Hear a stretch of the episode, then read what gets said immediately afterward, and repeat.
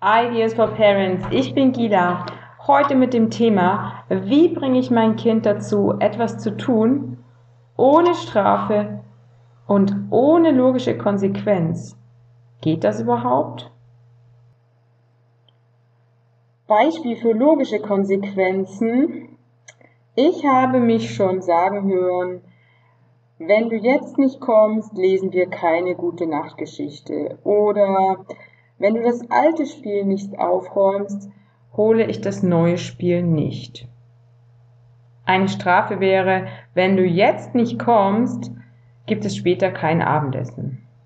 Das Problem bei Strafen ist, dass Kinder nicht lernen, warum sie etwas tun sollen, sondern tun es nur, weil sie Angst vor der Strafe haben.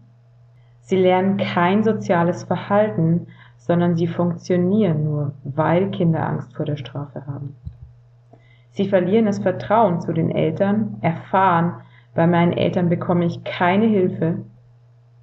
Die Beziehung kann so leiden, dass Kinder oder Jugendliche früher oder später den Kontakt abbrechen oder sich zumindest völlig zurückziehen.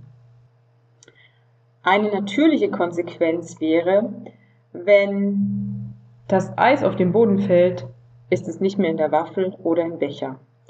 Natürliche Konsequenzen sind einfach da und äh, dagegen Strafen und logische Konsequenzen denken sich die Eltern aus. Was erreiche ich mit Strafen oder mit diesen Wenn-Dann-Sätzen? Ein Kind, das funktioniert? Ein Kind, das aus Angst ein Verhalten sein lässt? Was will ich überhaupt? Ich will ein Kind, das lernt, sich in andere hineinzuversetzen und sich gut um sich selbst kümmert. Also ein Gleichgewicht findet zwischen den eigenen Bedürfnissen und den Bedürfnissen anderer, dass diese erkennt und darauf eingehen kann. Sind logische Konsequenzen vielleicht gar keine Alternative zur Strafe? Sind logische Konsequenzen für Kinder logisch?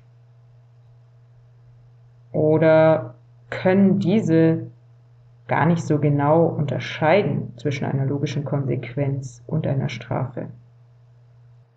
Eltern möchten mit Strafen auf ein Verhalten hinweisen, das sie nicht möchten. Sie möchten, dass dieses Verhalten aufhört und sie möchten das Verhalten von Kindern beeinflussen. Wenn ich also sage zu meinem Kind, wenn du weiter mit Sand wirfst, gehen wir weg vom Spielplatz. Lernt mein Kind dann, warum es nicht mit Sand werfen soll? Oder lernt es nur, oh, ich habe Angst, wir gehen gleich weg vom Spielplatz, also höre ich jetzt auf mit Sand zu werfen? Wie kommt es überhaupt zu diesen Wenn-Dann-Sätzen? Nummer eins: Mein Kind geht nicht auf meine Bitte ein. Ich sage zum Beispiel, komm bitte jetzt mit, da ich einen wichtigen Termin habe. Mein Kind kommt nicht mit. Was mache ich? Ich sage, wenn du jetzt nicht kommst, dann spielen wir später das Spiel nicht. Wie ich anders reagieren kann, erzähle ich gleich. Jetzt erst zu den Punkten, wie es zu diesen Wenn-Dann-Sätzen kommt. Nummer zwei. Es kommt dazu, wenn ich ungeduldig bin und eine schnelle Lösung will. Nummer drei. Wenn ich die Motivation von meinem Kind oder das Bedürfnis von meinem Kind nicht sehe. Also zum Beispiel das Bedürfnis nach Ruhe oder nach einem Spiel. Es bedeutet nicht, dass Eltern sofort diese Bedürfnisse erfüllen müssen. Es bedeutet zunächst zu sehen, was ist. Nummer vier. Es kommt auch zu den Wenn-Dann-Sätzen. Wenn ich Angst habe, dass aus meinem Kind ein Tyrann wird, weil ich zu inkonsequent bin.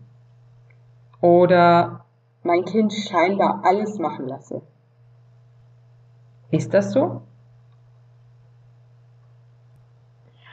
Gibt es überhaupt eine andere Möglichkeit zu reagieren?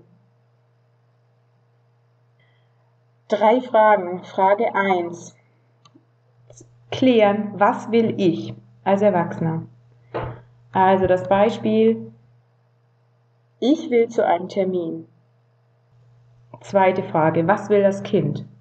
Das Kind will nicht zum Termin, das Kind will jetzt spielen. Frage 3. Geht beides oder geht etwas vor? In diesem Beispiel geht der Termin vor und das sage ich meinem Kind auch. Dennoch sehe ich das, was mein Kind will, nämlich spielen. Und es braucht einen kurzen Moment zu sehen, was das Kind will und dann zu klären, wann es möglich ist, also nach dem Termin. Und manchmal wird es so sein, dass es dem Kind egal ist, dass man als Erwachsener einen Termin hat. Es wird verärgert sein und es nicht wollen. Aber manchmal, und oh ja, es gibt diese Situationen, kooperieren Kinder und kommen einfach mit. Nur übersehen wir das als Erwachsene, weil wir immer im Kopf haben, das Kind soll machen, was ich möchte. Vielleicht hast du dich auch schon sagen hören, ich habe mich zumindest schon sagen hören, Sätze wie, immer wenn ich los muss, lässt du dir Zeit. Und dann komme ich zu spät. Autsch. Es ist ganz schön hart, dem Kind die Schuld dafür zu geben, dass man zu spät kommt. Denn ich sehe es so, meine Verantwortung ist es, dafür zu sorgen, dass ich rechtzeitig komme.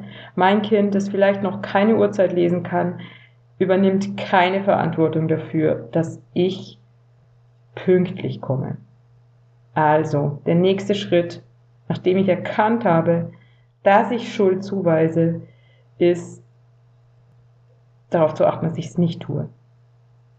Also, wenn ich ein Kind möchte, das lernt, sich gut um sich selbst zu kümmern und auch um andere, kann ich vorleben, wie das geht, genau in diesen Situationen, mich zu fragen, was ich will, was mein Kind will und wie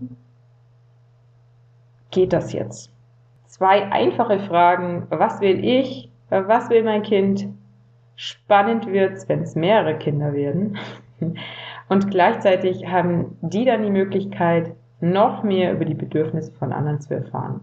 Ich wünsche dir als Mama oder als Papa, dass du starke Entscheidungen triffst, auch ohne Strafe und vielleicht sogar auch ohne logische Konsequenz, dass dein Kind lernt, stark zu sein mit seinen eigenen Wünschen, aber auch immer stärker wird, die Wünsche von anderen zu sehen und Lösungen findet und dass wir Erwachsenen immer wieder die Lösungen vorlesen. Bis zum nächsten Mal.